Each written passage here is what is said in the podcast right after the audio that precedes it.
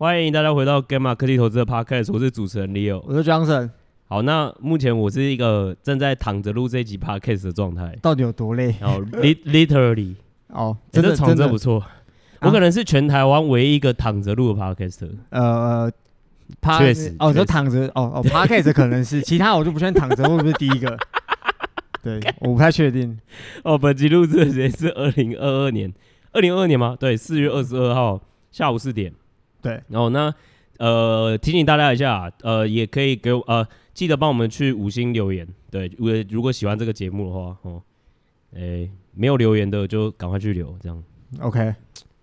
我觉得躺着真的会比较没有精神。那你要不要现现在切换一下？我不要，你躺着开场吧。我接受这个挑战。好，真亏你能能来到这一关。对，好，来来，因为我们这一集要来讲啊，对，好像 Tesla 财报开完哦，感觉他真的是躺着嘛，躺着都能赢哦，就像我，对不对？OK，嗯，确实啊，确实，躺着就赢。啊，好好。那那那其他大车厂到底有没有机会可以成为 Tesla 在电动车上的竞争对手呢？请问，电动车小王子 Johnson，我怎么有小王子啊？电池分析师 Johnson，对，呃，这一集我们到底会讲什么样的内容呢？其实就是因为像刚刚 Leo 提到，Tesla 最近也开财报，那其实财报那个毛利率也很惊人。那 我们最近有一一系列文章在讲电池跟原物料还有电动车相关的，因为我们现在已经变成呃 Gamma Energy。Invest 就是能源投资，没有开玩笑。Gamma 原物料对原物料投资。那这篇文章应该是我呃，它有一些是订阅内容，所以有兴趣的人可以去订阅。这边顺便推广一下，我们最近订阅的费用已经降价了，降了。对，有降价，所以如果各位之前因为可能费用相对高，而且有点不敢不敢定的，现在可以定的这样。呃，还有一些就是会觉得说啊，文章那么多我也看不完，然后就退订了。我跟你讲，我我们解决你的问题。对，我们现在一个月只有八篇，我们把那 balance 调的很好，这样。对，所以你一定看得完，好不好？对，你看不完的话，不好说了，好不好？就看不完，就多花点时间看这样。OK，那我们这一集我们会分成几个环节跟大家讲。第一个是讲一下，呃，因为既然是 Tesla 跟大车厂去做比拼，那我们先讲解释一下传统车厂的商业模式，嗯，然后再讲一下为什么这些传统汽车车厂在。呃，新车款，比如特别是电动车上会出现的一些竞争上的困难，嗯，然后再简述一下目前呃各家大车厂目前的计划算计，还有他们的目前的进度如何，嗯，然后第四个也是可能大家最想知道，就 Tesla 到底还有没有上档空间？哇，Alpha Alpha Alpha 有没有 Alpha Leak？哦，发力跟 Web 三三一样，就是我们的那个 Crypto 节目给马路的有 Alpha Leak 这样。我今天这这一集一直夜配，狂夜配，一定要的，对。哎，我都还没夜配我的课，等下再想想时间再插进去。对，我今天不让你插的，你自己加油，不给插。OK，好来，欢迎收听 Gamma 科技投资的 Podcast，我们是专门分析美国科技股和加密货币领域的团队。团队成员由软体开发者、连续创业家与避险基金背景经理人组成。我们希望带给听众与读者专业的科技与投资知识，帮大家解析科技与趋势，亲身参与真实的未来。更多即时专业分析，欢迎 Google Gamma 科技投资，免费注册会员，获取免费电子报。Gamma 提供的资料及资讯不应该被视为投资、税务、法律、会计、规例或任何其他的意见，且本站所提供的任何资讯工具不应该验证解释 Gamma 与任何第三方对任何证券和金融工具的邀约、邀请、诱因、意见、建议或有损，您需自行依据自身财务状况与投资目的决定投资保险策略或是否购买任何商品服务。首先讲一下传统车厂商业模式，其实传统车厂跟现在最大的呃电动车的制造商最大的差异其实就是引擎上的技术，因为过往引擎就是一个你汽车要出现差异化最大的一个。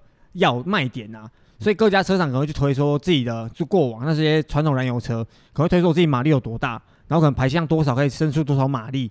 所以引擎制造上是这些传统 OEM 最强的能力，因为引擎的燃油引擎的复杂度那么高。嗯、但是现在逐渐演变到电动车的时候，其实电动马达它相对制造上变得更简单，那这些车厂其实就失去他们当初最强的差异化因素了。嗯，那另外一点其实是传统车厂他们在汽车设计。还有生产线的制造效率，还有物流平台，嗯、就是整个物流网络。嗯、那生产线的制造效率，其实从很久以前那个大家应该都听过福特化这种生产的，还是泰勒化，我忘记了，反正就是就福特、啊，就福特最早做的。对对对，就会把汽车生产流水线，流水线就一人负责一个东西这样。社会课本都有教。嗯、哦。好，我就有点忘记了，反正就是 我记得了。OK，你你你比较厉害。OK，、嗯、就制造效率上，然后物流网络。但是除了制造效率以外，我们刚刚提到的可能汽车设计跟他们过往的物流网络，其实我们认为在他们转型的过程中，反而会成为这些 OEM 的负担呐。嗯，就它并没有资产变成负担。对对对，因为过往他们很骄傲说啊，我设计 ICE 设计这种呃引擎稳屌，嗯、然后物流我有很也很好的一堆零件商有的没的。但现在除了生产效率以外，其实其他都会变成一种负资产，让他们在短期上遇到困难。嗯嗯嗯嗯。那其实有另外一个点是平台化这件事情。嗯。就是平台化的意思是说，现在各个车厂，比如说底盘平台化，对，就是他们会把，比如汽车底盘以前可能一个车款会设计一款底盘，哎呀，一、啊、一一一款底盘，一款这种款吗？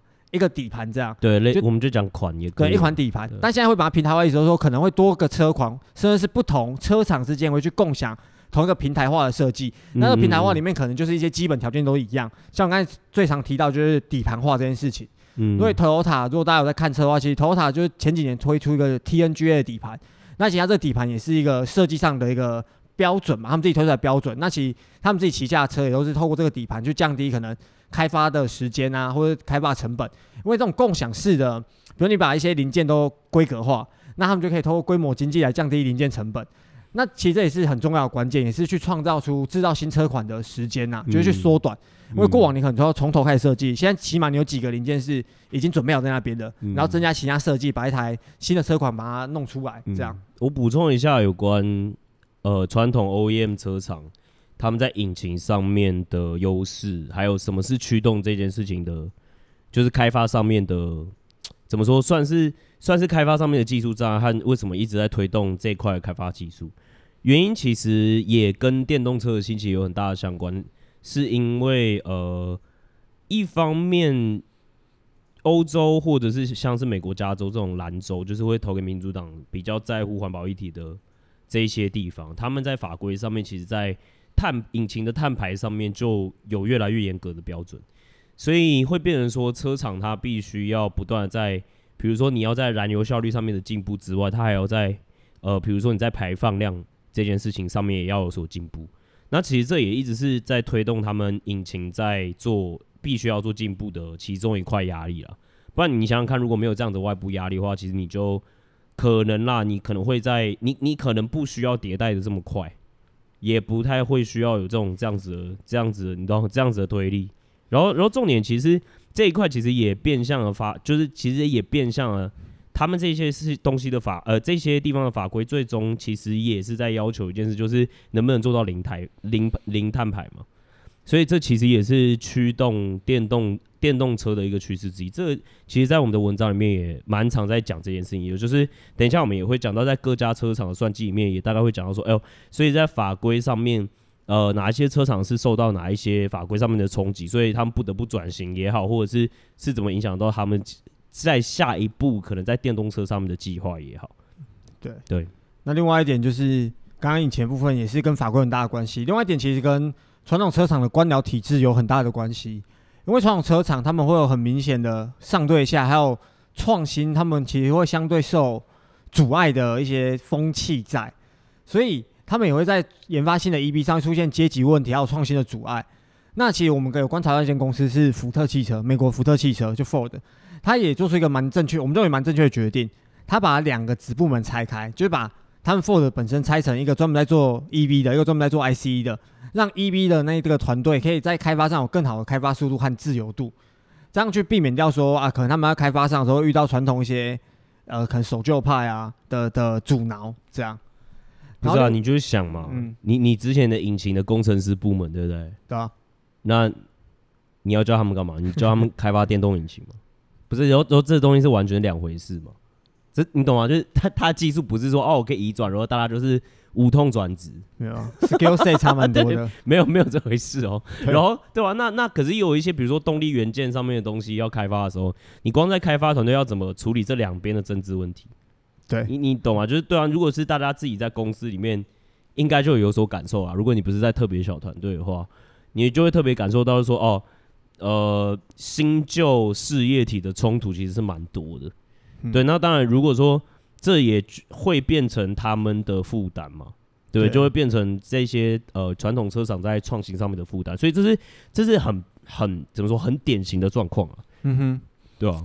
那还有另外一点就是所谓的经销商模式，就大家可以想一下说，我不知道不确定听众有没有买车或是家里有没有买车的经验，就是以我们在台湾市场来讲好了，其实我们都要买车，都会去找一个经销商，就是一个呃可能某某某代就某某代理，然后代理什么。比如说像台湾可能 B W 就所谓的范德代理这样，就是很大的经销商。那其实我们认为这种经销商的营业模式，你就想嘛，那台车要先从车厂出来，过到经销商，再过到消费者身上，现在都会被剥一层皮的感觉，就对消费者来讲。而且其实这种模式会造成车厂跟消费者还有经销商那三方的利益是不一致的。比如说经销商他可能卖车的时候，他可能只能抽一点 commission，就是那些佣金。但其实他们最想赚钱是你后续来我原厂，所谓原厂保养或者我给你提供服务的时候，我另外收取的钱。那你要是想，那为什么车会需要保养或是修理坏掉的东西？那可能就是你车子有一些设计上的小缺陷，就可能不是那种安全性缺陷，因为安全性缺陷他们可能会召回，但是可能就那种耗材，可能就相对的消磨比较快。对，那可能这也跟车厂设计上，因为他们也了解经销商有这个逻辑在，就是然后传统车厂不能放弃经销商这个销售通路。对，因为他们会差很多，对对，对，会卖不动。嗯，所以变我们买到的传统 ICE 可能就是你一过保固，就会发现你很多零件开始会坏了。其实都是蛮有趣的一件事情，也觉得车厂很厉害。没有，所以其实，在买车的人，你不是常常比如说看各大论坛或者是分享，都会去也会去有推算，就是持有成本这件事情吗？对啊，对啊。所谓持有成本，就是你到底哎、欸，平均这个车款的保修。呃，在平均的状况之下，可能推算出来的话，还会有哪一些争议的成本？除了你买这台车之外，对吧？对，就是如果有有一点概念的车主们哦，就应该应该都会知道，是对吧？因为我们也蛮多的听众是在开车的时候听我们的 podcast。对。对 然后另外一点，其实就是我们刚才讲这种经销商模式，其实在新的电动车车厂上，很像他们想跳过这一个环节，就是也不想说，呃，我一定要制造一台车，可能是常需要修理的，总持有成本可能是偏高的车子。所以像 Tesla 就改成所谓的 DTC 的商业模式，就直接对客户这样。而且这种模式之后，因为大家可以试想，如果以后电动车，现在电动车其实大家追求什么？就是你一些什么自动驾驶系统啊，你的辅助驾驶系统要够完善。那其实是软体面。嗯、那很多车厂，比如说你总不能说我，比如说二零二二年买，我买一台车，像京东买一台车，然后你明年你公司呃，比如假如 Tesla 出了一个新的。功能好了，嗯，那我旧的车就没有，我要买新的车才有，这超怪。就是你也会考虑这一点，你可能就不会买。所以这些车厂就变成说，他们想跟消费者拉近关系，所以他们可能后续会透过所谓 OTA 啊这种软体更新的升级服务，让车厂跟消费者是紧密连接。那像 Tesla 在台湾的经销商也是 Tesla 自己去经营的，嗯，而不是说再透过一个某某代理代理他们车款进来台湾这个市场或是某地的市场，然后再去。卖车，嗯，所以，所以他们是想努力想降低这一块，嗯，那这几个特点就是我们刚刚常提到的商业模式，传统上的商业模式，比如说引擎的重要性，嗯、然后平台化现在大家在做事情，嗯、然后传统上可能一些官僚体系的问题跟经销商模式可能是一个蛮大的负担，这样，所以我们就想要再多去深入探讨说，那这些传统汽车 OEM 他们在。我们的观察，他们在现在在转型做可能电动车车款上遇到的一些竞争困难有哪一些？可以请 Leo 跟我们分享一些吗？哦，不要，好，来 Johnson，没有啊，对啊，麦很烫战术哦，没有，因为躺着录其实有点负担，觉得喘不过气，也不也不会，倒不是想睡了，只是不是因为我手手要拿，就发现说，哎、欸，手无缚鸡之力，因为我们是麦架嘛，就也不用拿，但是现在拿就突然觉得哇。肌肉量真的掉很快，连拿麦都会酸。老了，该掉肌肉，真的老了。对，你需要多锻 多锻炼的。好，呃，那回回到回到 回到正题上面来讲，那其实我们其实这一这一段，也就是有点像是在帮大家总结我们刚刚在讲的这些问题，因为我们刚刚虽然是说哦，他们的商业模式和他们的核心能力，其实但是也偷每一段都在偷嘴，他们为什么会有困难嘛，对不对？所以大家应该多多少少都有听到他们的困难在哪。那我们在这边也快速帮大家整理一下。第一个就是大家应该有发现，就是他们的开发流程在电动车上面应该会比较缓慢，因为逻辑上面来说，通常在传统传传统车厂啊，他们通常会需要比较长的时间来开发出能够去被量产的车款，是对。但是电动车它相对眼镜也就比较快嘛，对，因为它主要可能迭代的方式可能就是设计的外壳的 machining，然后还有主要是电池技术上面的更新嘛，是。所以它其实比如说。如果没有像引擎这么繁杂的这样子的工序和开发进度的话，然后其实你也会发现一件事，比如说在零组件上面，电动车的动力元件它确实啊，它在比如说供应商上面也是会比较单纯的嘛。所以你今天要去推进一些，比如说在进步上面的工艺等等之类也好，你不是说你今天开发完自己哦，比如说更少 stakeholder 开发完，或者是你自己开发完就就可以上了。是对。那所以说，你就就很像台积电嘛。你今天如果说你要搞一个三纳米制程或者是二纳米制程好了，你也要有对应的光调机啊，你也要对应的，比如说哦，OK，那这些呃，比如说呃制图啊等等之类，所有人大家一起推进这件事情嘛。对。所以逻辑上面也会变成这样子。那这个时候就会变成，就是说，你传统的车厂必须 deal with 的状况就比较多。那新的电动车，它其实，呃，其实电池小王子也可以讲一下，就是你会发现，说电池电池的这个板块其实是比较还蛮收敛的嘛，对不对？嗯，对，对，所以其实你需要 deal with 的 bottleneck 在产业端的话就比较少，所以它确实当然会比较快。那当然还有就是你传统上面的设计，呃，冗余啦，我觉得啦，就是我们刚刚也有讲，大概。暗示，就大公司，你今天要去设计出来一个哦，最后能够去量产出来的车，相对还是比较快。那所以传统车厂它要去理解，就是说你不可以用原本的内燃机引擎 ICE 的 timeline 去套在开发电动车上面，不然你在开发的速度就会比较慢。那你开发速度比较慢，你要对于就是对，比如说相对同车级级别的，比如说哦，比如说是呃。车教旅的这种，就呃，或者是比如说修修旅车和轿车的那种混合型的，或者是每一个或者是每个动力元件相对应跟别人竞争的车款上面，你就会更新的比较慢嘛。那这一点其实是这一点当然会对你来说一定会是一个竞争上面的最大的困难点之一。对。那第二点其实就是其实我刚刚呃也大概有提到，然后也是电池小小王子，等下可以补充的地方哦，一直 cue 你好爽。然后就就是电池成本。那这一点其实 Tesla 有很大的优势，因为目前比如说一家非常大的电池商就是 CATL，它它全名是什么？宁德时代。OK，那它跟韩国车厂其实都在推动电池的技术。那这但它其实啊，就是说。如果说你今天要推出一个跟 Tesla 相似的车款，就我刚刚所说的，就是诶、欸，可能是呃同样座位数的这样子级别的车款的话，那你的呃这些车厂现在的状况，我们也大概盘点了他们即将推出的车款，或者是他们已经推出的一些电动车款，嗯、那你就会发现说，诶、欸，同等级的话，他们会他们的售价比较贵，而且、啊、呃大家也都知道的事情是他们的毛利率其实是比较低的，对，因为其实他们也一部分被侵蚀掉毛利率的地方也在这里了。嗯，因为其实电池小王子也有写嘛，就是说电动车其实有百分之三十嘛，对，百分之三，大概三十趴是，对，成本在电池身上，对啊，对啊，对啊。然后如如果你没有像 Tesla 这么大的优势的话，你基本上在这一块你还是受制于人，而且就而且你等于说你以前有引擎这一块，可能可以去炸你的 profit，然后去炸你的呃供应商，嗯哼，然后每年就是去欺负你的供应商，去把这一块毛利拉出来。可是现在没办法变成电池哦，大家相对收敛，而且你必须靠别人，所以 反而你知道你议价能力是反过来的，对，所以这这也是他们在竞争上面的困难了。但是就是那非电池成本上面，就除了那那你说啊，那电动车除了那个电池以外，当然那还有百分之七十的成本嘛，对不对？那那那传统车厂在这块要怎么竞争呢？那其实非非电池的成本，其实 Tesla 蛮厉害，就是这也是呃我们可能最后一个 part 会讲的部分，也就是 Tesla 在毛利上面进步的关键。它其实是在呃这个件事情，我们其实在去年就已经在讲，就是说它已经它其实一直不断的持续在透过制造流程上面的优化、材料啊，还有重新的设计和改善，在这一块其实取得蛮多重要性的突破。所以其实，在非电池的成本上面，你必须要了解的事情，是因为它的制造流程，大家应该刚刚就已经开始发现，如果你今天要去做电动车，你这些 OEM 的平台不是就是说哦，我直接把 ICE 的平台，然后直接拉过去就可以直接开始做电动车。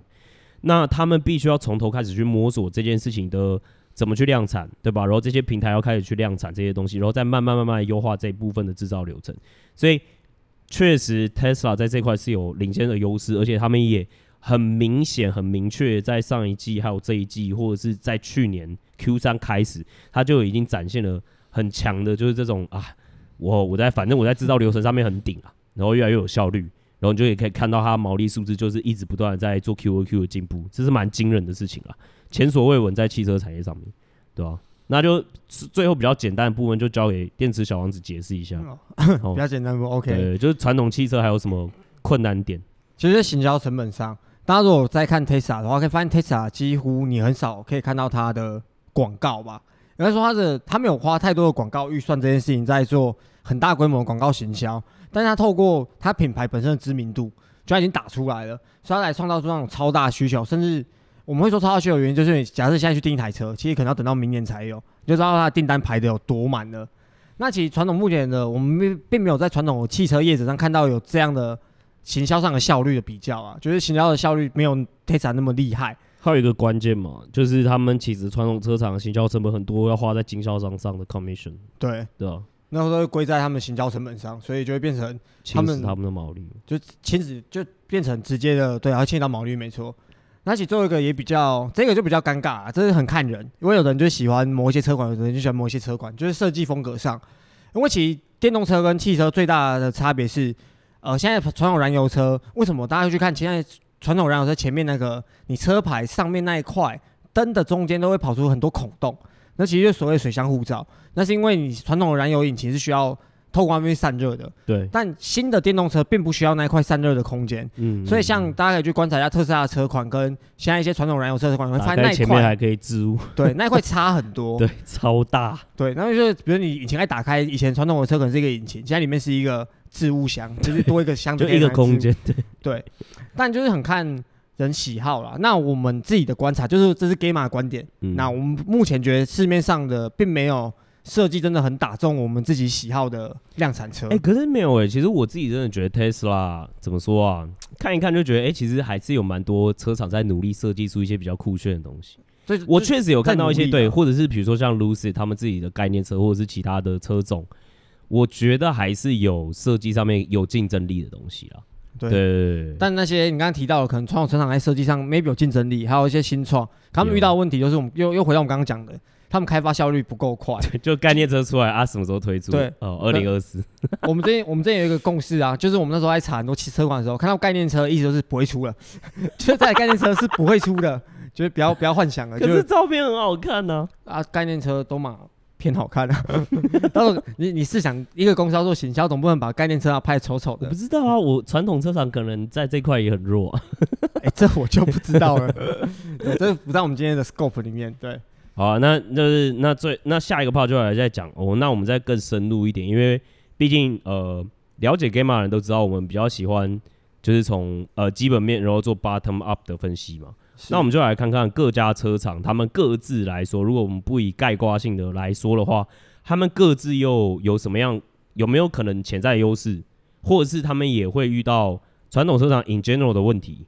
那他们各自又在做电动车上面要在做什么样的计划和努力？对，哦、那就先讲，哎、欸，台湾人也很爱的哦，就是觉得就是很最顶的，好、哦，德国的车厂，对，好、哦，比如说 B 双 B 呀，双 B 哦这些、啊，那他们现在状况是怎么样？其实就是大家对欧系车很像，我也不确定是不是华人世界都会这样。对欧系车，华人世界都是这样啊，尤其是德国车了。对，就对欧系车，特别是德国车，都有一个迷失在说，哦，嗯、就是比较高级，对，就是豪车那种感觉。嗯、那其实欧洲，我们还是先从我们在讲每个市场前，我认为还是先提一下政策面好了。对，其实欧洲是目前想要转变成 EV 最快的市场，就像大部分国家都提出什么时候碳排放值要减量到多少。那甚至现在在北欧的一些国家，他们的 timeline 抓的更早，有些二零三零就要零碳排了。嗯、我觉得是挪威吧，还是哪一间哪个北欧国家，就是他们拉的更早。挪威，所以其实你看挪威的电动车渗透率也蛮快的。我记得已经快一半了。对，它，它为什么是指标市场之一，也是因为这样。然后你看 Tesla 市占就在那边吊打。对对。但我认为，其实欧洲他们现在真的算是转的很快。但是我们大家往回往前推十年好了，大家可以发现一件事情，其实欧系车蛮多出柴油车的。其实就是因为欧洲他们车厂在引擎上的那个燃油效率，有时候就是，那应该说，我觉得认为欧洲他们有个保护主义，就特别是德国，它有个保护主义，就是当初我的引擎跟不上别人，所以我的传统，我的政策上，我就让这些传统车厂可以使用柴油引擎这件事情。那燃油效率确实好一点，但像呃，可能之前我们也提过，我觉得柴油它会产生一些可能更高污染物的东西，硫化物吧？对，硫化物这种东西。嗯、对。那其实这也是德国有一个好处，就是他要想说，那我这些车要出口到哪里？然后就找找找，哎、欸，发现哎、欸，中国的环保法规没有那么严格。好，那我出去中国就好。对对对，对，这是之前他们的做法。嗯。那所以变成他们在中国会制造出一个大家的迷思，或者说偏好，说德国车就是比较高级，品质比较好。那现在中国跟德国哦，中中国跟欧洲是两个推 EV 推最快的区域啦。对啊，迫使他们还是要推 V P。对，所以这些传统欧洲的，就欧洲整个倾向啊，整个欧洲的 OEM，他们都开始想把传统在那边卖的很好的 ICE，就那种内燃机的车子。我就直接一个模板，动力改成电动车，嗯，就动力元件一改，然后变成电动车，然后就可以去他们大卖。哦，我补充一下，我想到要讲什么，就是其实你会发现说，其实德国车厂啊，在混合动力元件上面其实是落后日产和韩厂的。对对吧？就是我们说，就是不是这这十年来就是最流行的 hybrid 嘛，嗯就是所谓油电混。那这件事情，所以他们其实为什么我们说他们在引擎的效率上面，或者是燃油效率上面，可能很，我其实还我觉得还蛮明显。就如果你有在开车，大家应该都知道，就是很明显他们的油耗就比较高嘛，就比较高。对啊，对对对，但但是他们就有在亚洲或者是华人区，就是有品牌溢价，对啊，所以只是补充这一点。大家觉得啊没差，我照买这种感觉。没错，那我们现在就 go through 过欧洲几个大车厂，像第一个是福斯。觉得福斯其实是最大销量的欧，因为它旗下其实有很多个子牌子，比如说欧迪是他们的，就欧迪其实是福斯集团下的这样。那福斯如果单看福斯的数字，它去年也占据了在电动车销量的第三名。对。那目前卖的最好的车款可能就 ID 三跟 ID 四。那现在以前是刚出 ID 三嘛，现在 ID 四出了，ID 四也卖得很好。嗯。那我们认为这个车款卖得很好的原因是因为它算是先行者，它进入一个在当时它推出的时候并没有太大差异性的可能小型轿车啊、跨界车的领域。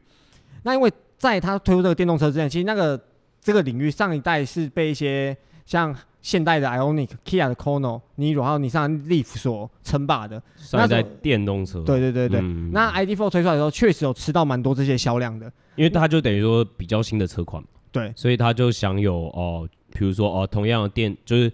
动力元件，比如说啊，在同样的里程上面，他们可以跑更久啊，或者是等等之类的。对，它电池的技术上 premium，对对对，技术上面 premium 这样。那未来有更多领域的，就是这个领域会出现更多更多的车款。如果大家有兴趣的话，可以看我们文章内文，我们有列出蛮多台，然后售价一些基本资讯都给大家参考。这样。对，所以这个意思其实就是也只是在讲说，你很难假设说 Volkswagen 它也还是可以继续有这样，应该说福呃福斯啊，就是说它能不能继续有这样子的 edge。对虽然说它确实相比我们等下会提到其他车厂，尤其是德国车厂来说，它确实已经很就是已经是先行者的角色了。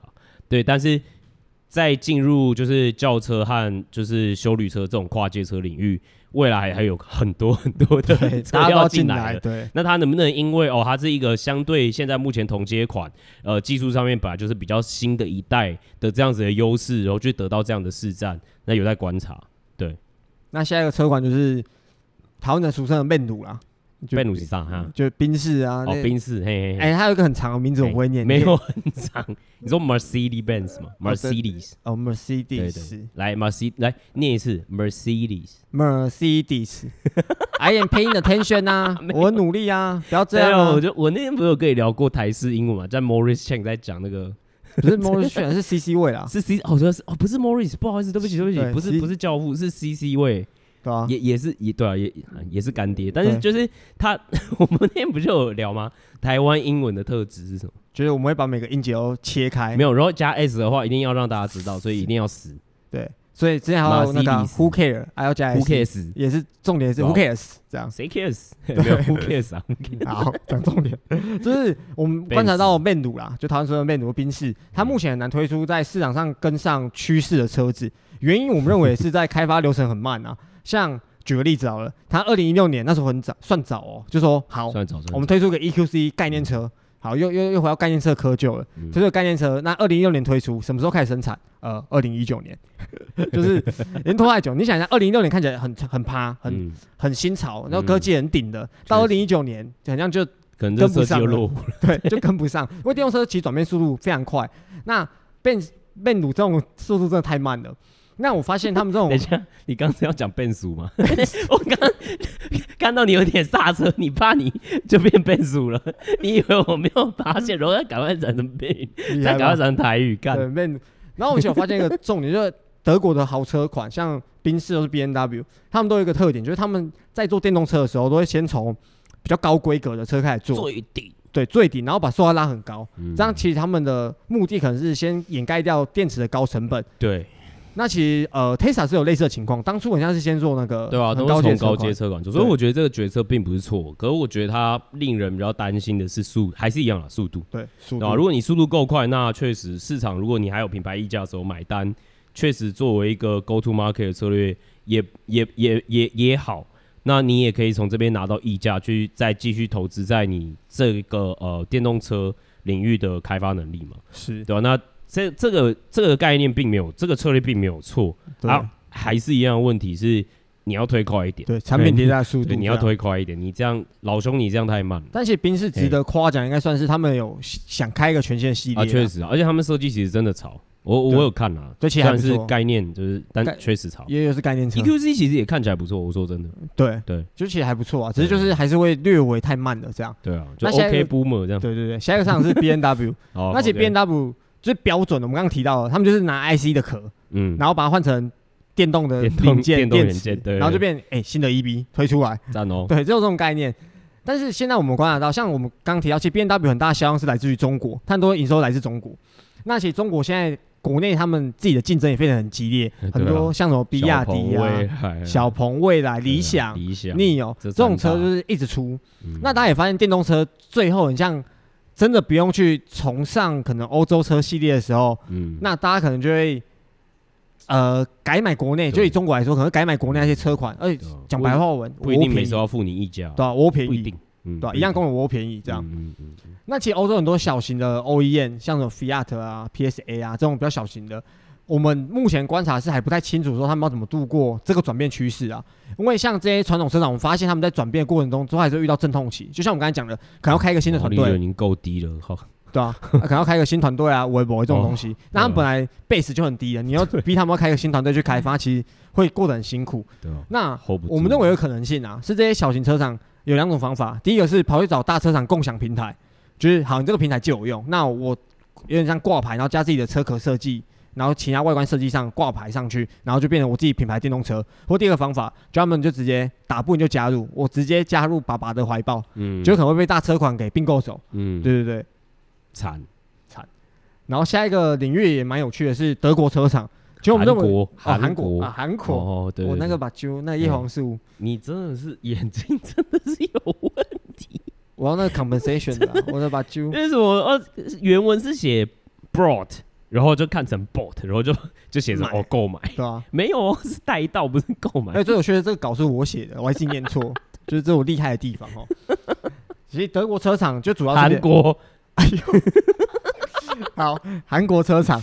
韩国车厂就是两两个，一个是现代，一个是 Kia，就是 Hyundai 跟 Kia。那其实他们算是我们认为算是在转型上非常有很有可信度的。因为他们有两点，走在前前身的，他们很早就产出所谓消费者可以负担的电动车车款，对，就没有推出那种超高规格一台三四百万的电动车车款，大家不是他们强项啊，对，承担不起。虽然是当时推出的车款，包括什么 Kono 啊、Niro，然后 Ionic，嗯，然后特别是有一点，就是我认为这是第二点，他们的计划上，他们不像是那些车厂，就是好，我这个 ICE 卖超好，我直接把它车壳留着。啊，稍微改一下外观，然后装个电池，就说啊，新的 EV，嗯，他们是开发出一条新的产品线，对，然后去设计一个新的全新的电动车，所以我们认为他们是因为这两点，他们是最具有整合性的转型计划。然后他们的设计语言，其实我们认为它外观也蛮不错的。像我就觉得 Ioniq 可能是这里面可能最吸引我的之一啦，在设计纯粹外观而已，我还不考虑什么，就是比如说呃能源效率等等之类的话。哦，对，确实我觉得 Ioniq 真的蛮炫炮，对。而且它它迭代速度其实很快，对他们其实出蛮快五，然后 Ioniq 七六七都要一招出来，这样。真的出来哦，很很快就出来，很快就出来，跟江森一样。下一个是美国车厂，没看错，美美不会看错，美国车厂。哦，美国对美国，就是整体而言，像刚才 Leo 最前面有提到说，其实美国他们会每个州际的规范不太一样，就比如说有所谓的蓝州跟红州，蓝州就是投给民主党的，红州投给共和党的。对，那其实大部分的 EV 都是由民主党。称霸兰州在推动。进步派嘛？对，进步派。那共和党就是他们其实反对这样的转变，所以美国他们相对你看一半一半嘛。对，而且美国很多车厂，他以前怎么赚钱，就是推出很多皮卡跟 SUV，那也是红州比较爱用的车款啦，所以他们就可以一样继续卖，他们并不用急着说我马上要转型这样，所以他们在转型上，我们认为偏怠惰啦，就是相对慢一点。对，那其实主要车厂有两间，一间是福特，但是福特就怎么说，比较不是。怎么说？好啦，就是福特和 GM 比较不怠惰，相对这样讲对，对。然后福特至少我觉得在呃展现这件事情的决心和魄力上，确实是有一个可能比较好的开始了。对，对就直接开切，就是好，我现在直接签两个团队去做，对，不要让你们互打这样。对对对，对。那目前我们看到热门车款，比如说 F 一百五啊，还有另外一台 Mustang，就是俗称野马的，对。哎，野马很帅，觉得觉得那就是个机器呀，就。很不潮啊！你对你对车没有感，不是对车没有感情。确实，但我觉得作为一个都市人，你懂吗？我我我那不是我们都市人会开的东西。你你甚至 Sorry 你甚至没有驾照，兄弟啊，确实，可是我就跟你 feedback 啊，就是对啊，就是生活环境不一样。对啊，但他们在美国卖的好，也就是因为他们都长距离嘛，啊，所以大家都要开车。确实，对确实。那另外一个就是剧院，就是其实剧院大家会觉得它的能见度没那么高。我作为台湾的听众而言，因为台湾没有剧院的车，对，没有剧院的车。剧院主要市场也是在美国，几乎都在美国，所以它是我们这样观察下来，可能是受受法规管制改变上影响最小的一个厂商。哎对。不过。该公司我们发现它也是有持续在做推动啊，就比如说没有那么摆烂啊，说啊没差慢慢来就好。有一些 EV 车，对，只是他们推的 EV 车，目前观察到 都卖的不怎么样，看起来也还 OK 啊，没有到很烂啊，看来规格表也不错，但就卖的不好。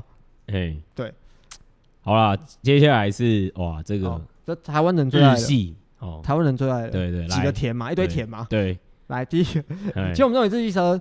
有一个很大的趋势很怪，就刚才最前面 Leo 有帮我们提到所谓的 hybrid，就混合式引擎。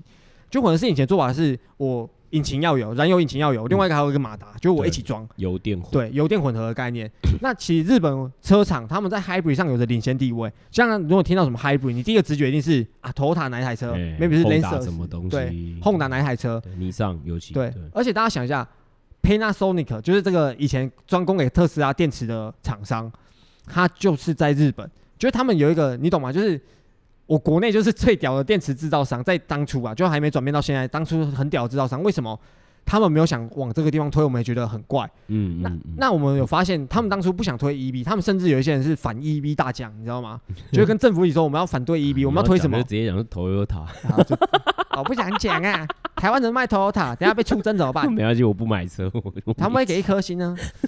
我爱 Toyota，没有，他们过往经销商，我操你妹这样。他们过往是想推行所谓的燃料电池，就是白话，你就氢能源车啦。确实，就用氢气去推。那其实氢气推的话，我们有得到一些我们听众呃关我们的订阅户对这一篇的 feedback，他们有提到，就有一阵大家也在讨论氢能源车这件事情。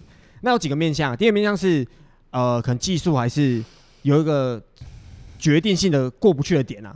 能源效率有差，因为你要了解的事情是哦，水到处可得，可是问题是你要电解。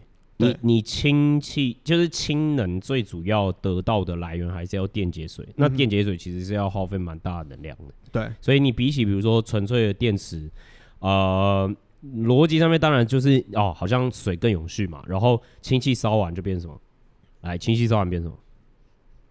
呃，我我我文组，妈的水啊！氢气烧完变水？对啊，对啊，呃，那个水汗。我文组，对不起，我 文组，我要想说我文组，啊不就 H 和 O two，啊不就 H two 哦，干这能吗？O two，哦对，氧燃烧不就燃烧是 O2 吗？对啊，我们刚想了一下，所以好好刚刚回来回来，所以所以逻辑上面好像哦，这应该就是最顶吧，对不对？这是最永续最顶的，但问题就是还有还有一件事情，就是它的基建相对难建。因为你你逻辑上面你就要变成有氢气站，你知道吗？加气站，哎，啊，氢气站不是那种哦，就是，哎，比如说像电动车，你确呃你的电动桩什么比较好设置嘛？嗯，就是能确你你因为你拉的电电能就是直接可能从电厂过来，嗯、对。就是它逻辑上面，就是你可以依赖现在有的基建，但氢气的话是一整套另外一套东西，而且很危险。哎、欸，是氢气非常危险，氢气非常容易，你就你看嘛，就到处都是氧气啊，氢气化学反应完就变水啊，就氢你会看到，比如说氢，反正氢气也蛮容易爆炸，会爆炸。对，所以所以所以其实它在主藏主藏成本，然后基础建设呃基础建设上面的成本又更昂贵，嗯、然后能源效率上面它也不见得是最好状况之下。诶、欸，就就是诶、欸，啊啊，我也不知道为什么 Toyota 会觉得就是，哦，要要走出不同的路，对，可能就会觉得说啊，如果到时候这个也是一个方向之一，那至少我们在这块最顶啊，我们就可以跟其他人竞争，也许吧，就是可能他们是这样想的吧，啊、有可能啊，好啊，我我觉得。但不太合理，可惜啊，可惜啊，可惜了。好，那我们就一样勾输过每个车厂。其实像 Toyota，就所谓丰田，很多个田，丰田，它曾经就像我们刚才讲，它是反 EV 大将军。哦，对。之前有个论战是 Toyota 的那个老板跟 Elon 直接在互骂，然后 Elon 直接说燃料电池是傻瓜电池，就是讲蛮难听的。OK。那其实 Toyota 现在的动向也是认错了。OK。好，就是发现国际小号，我认错，我开始出电动车。那他们第一台电动车应该是一个代号叫 BZ4X 的中型 SUV。其实我觉得设计上看起来还不错。对，但但其实像 RAV4 魔改，就是如果大家有在有懂车的人去看一下 RAV4，就是把 RAV4 拿来魔改，有点像，我自己觉得。好，OK。对，但设计上看人。那他们的 roadmap 是说，他们到二零三零年前会发表三十台的电动车款。蛮多车厂都这个目标了。对，大家都会带自己的目标，都是三十个，我不知道为什么，都是三零三十。没有先喊啊，就是嗯，先喊嘛，先喊先赢啊。OK。OK，好赞。然后下一个是 Honda，Honda 有一个很有名的事情，就是买引擎送车壳。好，这是最近大家对他评价哈。其实他们其实当年引擎非常厉害，所以他们在转型上的时候，我们会去思考说，那他们到底能不能顺利的转型？因为毕竟他们以前强项就真的是在引擎。Honda 值得注意就是他引擎很强。那其实他近期的执执行能力上，也在一个问卷里面有受到质疑啦。他最慢。对，他被骂的要命，就是真的是最慢。然后他概念是二零二五，他说二零二五会产。OK，对，对我记得没错。最近有出一台啦，Leaf 啦。最近有出一台 Honda 啊，不是我说错，不是 Leaf，对，Honda 一啊，那个那个看起来超像搞笑的照片，你知道吗？那把 Joey 对呀，很可爱。我不是开给你看嘛？很可爱这样。对啊，我看到的时候我 我整个笑爆。我那时候在帮忙做 research 的时候，看到那一个车况，我 笑。哎，那个有实车。对，那个有实车了。啊，市场不一样。对对。然后目前呢，看来因为它主要获利地在北美，嗯，所以它看起来目前是要跟 GM，就刚才提到 GM，他们要去用一个共享平台做 EV 啊，看能不能加速。那这次有带我们观察点。对，但是它的动作几乎是最慢的，对，慢的要命。那你上，你上，我们认为其实蛮可惜的。对啊，那个利福，他刚刚很早就推出了，在欧洲买的。这也是台式发音。利福，对，那个 F。哦，我们我们我们我们如我们如果比如美式发音，哦，我们就是 lift。好，台式发音利福，对，就是很怕大家不知道 F 在哪。我觉得台式发音在那个最后子音的地方，因为很怕大家不是不知道后面是 F 哦，后面是 S 哦。听起来很熟悉，然后就那时候在听 C C 位讲话，我觉得哦，这个人好好亲切，很亲切，对，很收敛亲切，很接地气。对，其实他那个利福在欧洲卖的不错，但是现在大家在期待的是下一台所谓的 Ariya，对，Ariya，对，Ariya。那目前就是还没上市啊，有也有那个消息了，可就是还没上市，也是值得观察。嗯，那小车厂，就我们认为就是它跟欧洲小车厂很像，很难透过自己来竞争啊，所以像两个方法，第一个是。大车厂的平台共享嘛，嗯、然后第二个就是好打不赢就加入，就整在这转型过程中可能被大车厂吸收，对，被整并，对。好、啊，那精彩我觉得比较像欧中国 OEM 嘛，中国因为中国的 OEM 厂，你比如说包含就是蔚来、小鹏现在，就是呃未来、小鹏啊这些，你知道新兴的出来了，也确实在产能上面或者是订单上面，我觉得。虽然说我们去年跟瑞不是做了一件事情，就是真的去打电话问他们，是说啊，我我要买车，然后大概大概多久有什么可以交车什么？我们用微信联络。对，就是哎、欸，好像需求没有到 Tesla 那么紧，哎，但是其实他们在这块的发展确实是呃蛮快的，对，aggressive 很多。对，其实我认为也是跟我们刚刚最早提到，就他们其实没有太大技术在啊，就是无法想车厂技术在，就重新开始，因为他们很久以前他们。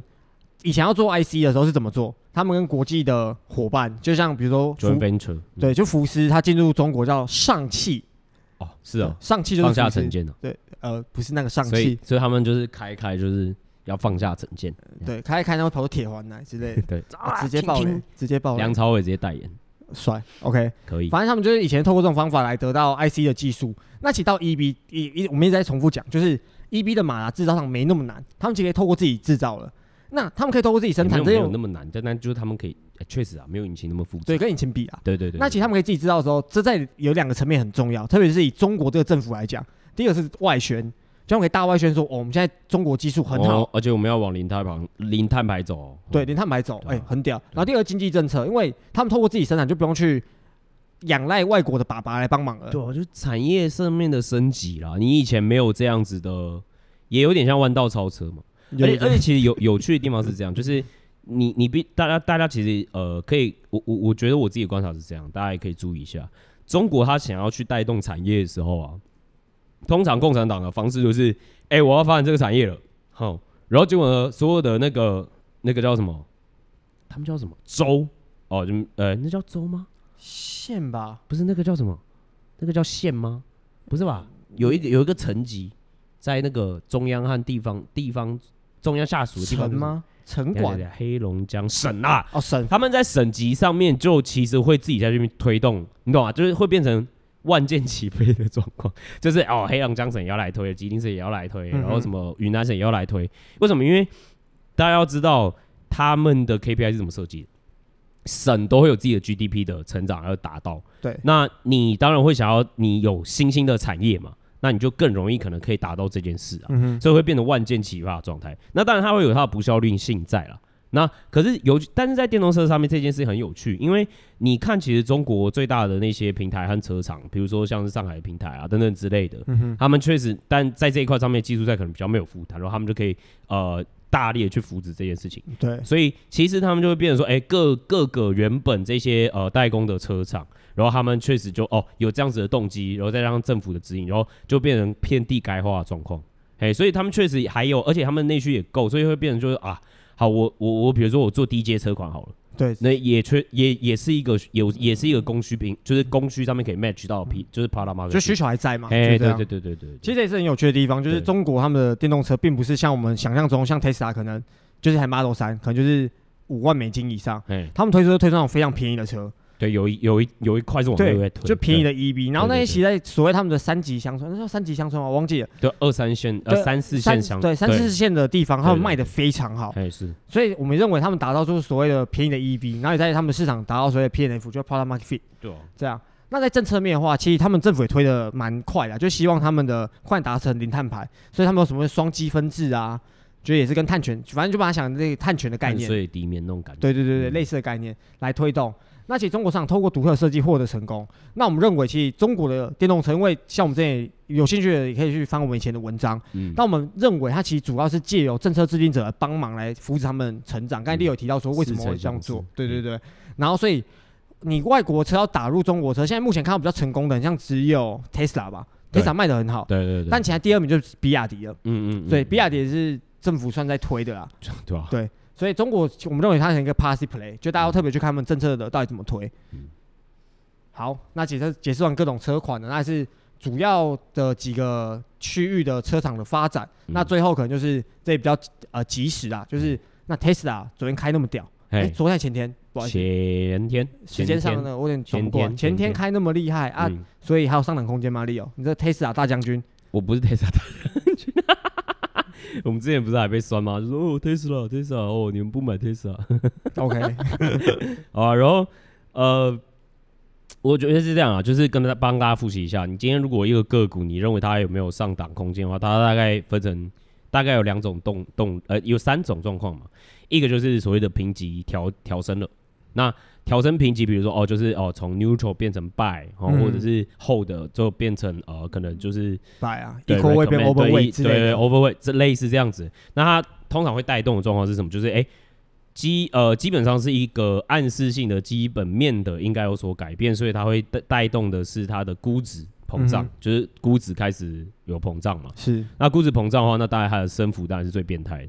那另外一块当然比较常见的就是所谓的盈余修正，什么意思？就是原本我市场公司的预期觉得说，哦，你可能年营收哦，今年呃这一季可能是大概哦大概什么一百万假设啦，然后呢，你下一季可能两百万，结果你开出来哎一百一十万，然后我原本对下季两百万的时候，我就觉得哎，那我也来调调整一下，因为我觉得嗯上修嘛，所以你上修的时候就状况就变成说，哎哎，那这个公司呃因为上修了。所以它的确呃，就算在估值不变的状况之下，原则上它是也是会因为大家市场的预期对它来说，哎、欸、更看好了，有这个盈余上面的上修，所以它应该会上涨嘛，对不对？嗯、那第三个就是，好，假设如果你都很贴近市场预期，估值我们也保持不变的状况之下，嗯、哼那你纯粹的成长性，如果在 EPS 上面成长，如果我们以 PE 来算的话，对你你你的 P 也应该要上涨嘛。对啊，如果我们在一样的估值上，就应该要成长比率跟 EPS 是同样的比率嘛。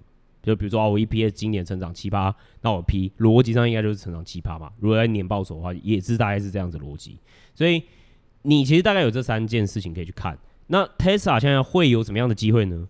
其实，在财报公布前啦，呃，尤其在乌俄战争前，哦，其实大家对于 Tesla 的担忧是，even 它上一季 Q 四的时候，其实财报就已经开得很好，Q 三就已经很好。嗯 Q 三就那个时候就觉得哇靠，毛利怎么可以这么高？越来越好。然后 Q 四又继续有还不错毛利等等之类的利多，嗯、但大家那个时候还是会有点担心 Tesla，原因在呃有关注 Tesla 都一定知道这件事，就是二零二二年其实德呃德州和柏林的超级工厂也上线了。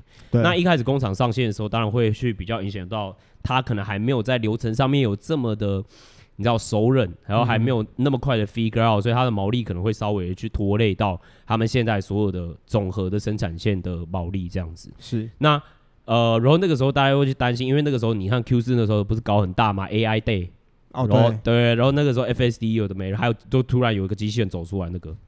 我觉得那个时候我觉得有点搞笑，但 对，现在现在又突然觉得好像有点认真，对，然后啊，那大家就有怕嘛，就是说，哎、欸，你 Musk 会不会又妈的，哎、欸，就是分心哦，然后就没有来 care Tesla，那 Tesla 会不会就因为你分心，好，然后就没有进步这么快，或者是它的迭代速度就会比比较比较慢，好，比如说大家会期待你 Model 三会不会再改款，又变得更小更便宜的这种改款，那这是市场想要看到的东西嘛，嗯、那担心 Musk 会因为这样，或者是。通常啦，通常 Tesla 的 FUD 就是 Tesla 通常大家会每次有一阵子啊，在前年或去年哦，通常它会下跌，原因就是哦，它 FSD 又去撞到谁，对，撞到鸡的之类的，什么鬼之类的，反正有这些担忧在嘛。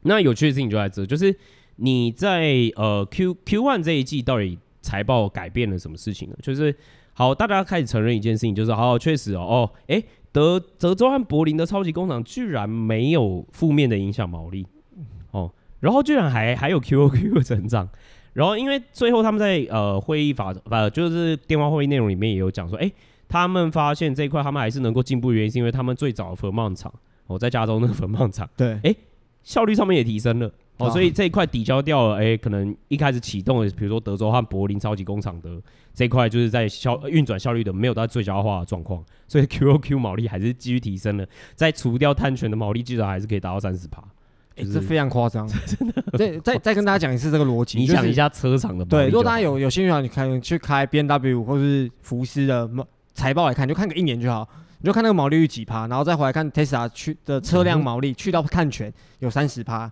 然后你再试想，你随便套个金额好了，就可以知道那个钱差多少。对，一台车你差赚的钱差多少？超对，对，大家可以自己去稍微简单算算，知道为什么我们一直对 Tesla 在毛利率改善这件事情上，对，还有每次都是让我们惊讶的。对对对对对。所以所以其实到最后也有点像说，那哦，这个担忧就慢慢慢慢会减缓嘛，对不对？然后另呃，这个也是坦白讲，我觉得是在这一季财报前。各方的共识预期其实是比较保守，原因也是因为我刚刚讲这些原因。是，所以但是因为在 Elon Musk 其实，在电话会议里面大概有就讲说啊，他觉得 Y O Y 六十趴是很合理的目标了。对，所以目前公司预期我大概看了一下，之前大概是大概在五十三、五十五这样子的 Y O Y，所以。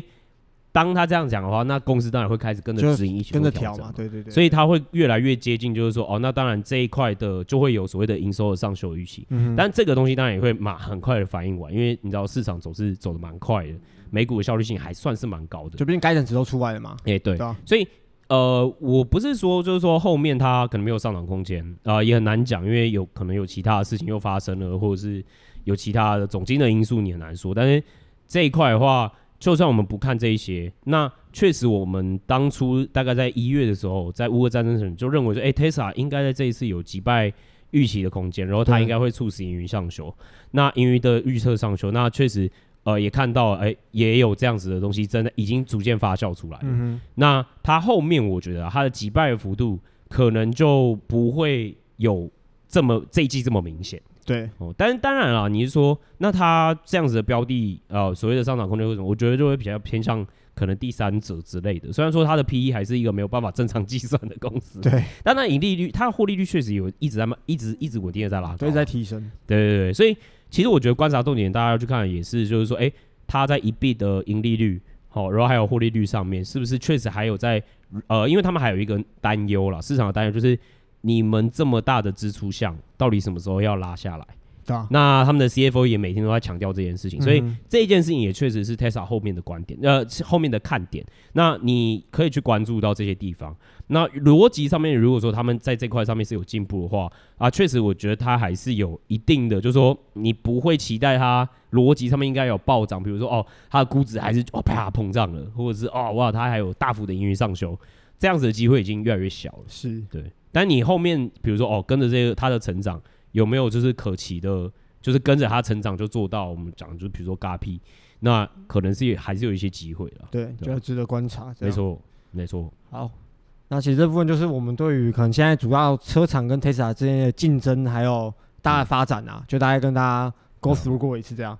那因为我可能刚刚讲比较快，如果有兴趣的人可以去订阅我们，因为现在真的变便宜了，可以去看一下这篇文章。而且大家想一件事情哦，一九九，你现在订阅的话，你旧的还是可以看哦，超多，看不完，你真的看不完。就连我们一直在订阅听订阅户那种很很铁的，就是也会在我们社群跟我们互动的，都有成功反映过说，他也看不太完，他消化不完。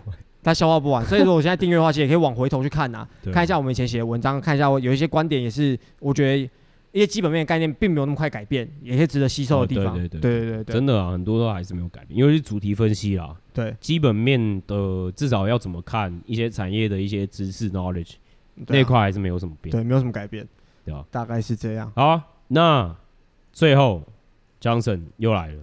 好，灵魂考验时间。再再讲一次，那个对我笑话可能不太喜欢的观众，到这边可以先关掉了，后面都是屁话哦。先讲一下哈，大家要对不要不要那边留一心哦。对，不要再说笑话难笑。哎，没有没有没有，我我必须必须讲一下，我我觉得啦，对，大家也没有因为笑话烂异形。对，可可是大家会觉得就是笑话点点点，只是催化剂，笑话点点点，然后给五星。对，但有时候是变成一个催化剂。我觉得有时候是一个催化剂，就是他听整集很不爽了，然后后面想要听笑话缓一下情绪，然后就讲一个烂笑话，听到干你老黑啊，然后就是你懂的。我其实好 OK OK 好来，好今天的笑话 OK 来笑话老师，这个比较接地气一点呐，这可能比较台湾人才听得懂的东西。对，你就最爱谐音梗，这是有趣，这是深度梗。OK OK，就是我最近在研究啊，因为感觉现在像韩国已经开放出出入境了嘛。然后我在试想说，那如果知道我们出入境的话，我要去买一家航空公司。我想说，好，我要买一家航空公司没那么凶的。那我就在想说，好，那我要买没那么凶，我先把最凶的找出来好了。所以想说，哪一家航空公司的空服员最凶？那你知道是哪一家吗？我有 figure out 出来。你 是不是有点有点成人像啊？你所谓的凶，就真的是那个凶嘛？对不对？就就就是对态度态度的凶，态度的凶啊，态度的凶。我不讲黄色笑话的。哈，好，OK。呃，最凶，因为我真的。对啊，因为刚刚如果是这样，我我的观察点就有点不一样。哦，OK。那平常老师平常都观察长荣蛮派的，哦，他们蛮派，他们服务还好，真的很还好。我觉得最派的应该是华航，你知道为什么吗？因为他们是 Chinese 空服，那些空服员蛮凶的，对 Chinese 空腹一言不合，Chinese 空腹，哎，我会不会被告啊？应该还好吧，这种谐音梗应该没事吧？大家听听就好，听听就好。而且人家确实 China Airline。不会有人跟你讲啊？为什么不是台湾？你是空腹？哈啊啊啊啊啊！没有啦，不要分那么细。以上言论皆不代表开放立场，也不代表我立场哦。刚刚被盗，被盗，被被盗。好，大概是这样。再一个啊，这个这因为大家可能没有，必须让大家争取一下哦。因为 Chinese 空腹这个梗虽然有新意，对，确实哦续集不错，但有边际效益递减的问题。那来一个，再来一个中国英雄叶问。又是中国英雄。叶问，OK，叶问正在中国功夫的中国的功夫系列，我最近在看这个系列啊，OK OK，就叶问嘛。如果叶问他不小心烫到舌头，他会先去打谁？烫到舌头，他会先去打狗。你知道为什么吗？因为他会说我要打死狗，然后就跑去打狗了。OK。好，OK，都都是谐音啦，哦，又又是一样的。我再声明一次，这不是谐音，这是功夫梗，不是。你不要每次都把我归在谐音笑话，或者是什么？对啊，就是那种什么台式英文啊，或者是那种台语英语系列，英语中呃中文台语系列这种，都这样啊。那来一个纯中文梗好了，又来一个，好来再来再来。你知道什么人最喜欢去踩呃，这不是谐音裂掉的东西吗？裂掉的东西，什么东西？你说就裂开的。对，谁最喜欢去踩这种东西？啊，谁？答案是小高，因为兴高采烈。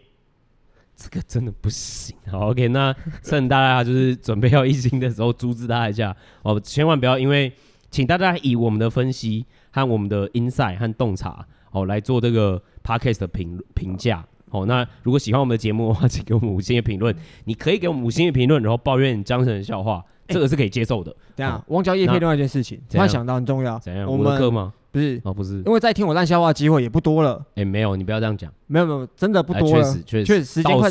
对，倒数大概五四五集了。四五集。对，然后就是我们在征新的实习生。对，干，哎，你比我还敬业，真的。哦，对不起，对不起，对，我们在征实习生。对对，所以有兴趣的可以去我们的粉砖跟 Leo 笑话高手可以来应征。哦、呃，笑话会是一个加分项，没有啊，开玩笑。笑话是加分项哦，但是呢，笑话讲得好呢，呃，基本上呢，诶、欸，跟会不会上无关啦。对，哦，对但是会讲笑话，你的人生也是一个加分项，跟大家分享。确实，确实，OK OK，确实确实，Happy Life，Happy Life，不用 Happy Wife。OK，对对对对，好 OK。如果喜欢这个节目，记得给我们五星的评论在 Apple Podcast 上面。然后其实现在 Spotify 也可以做五星的评价，所以可以直接给我们五星的评价。哦，干巧干巧，好，那我们下次见，拜拜，拜拜。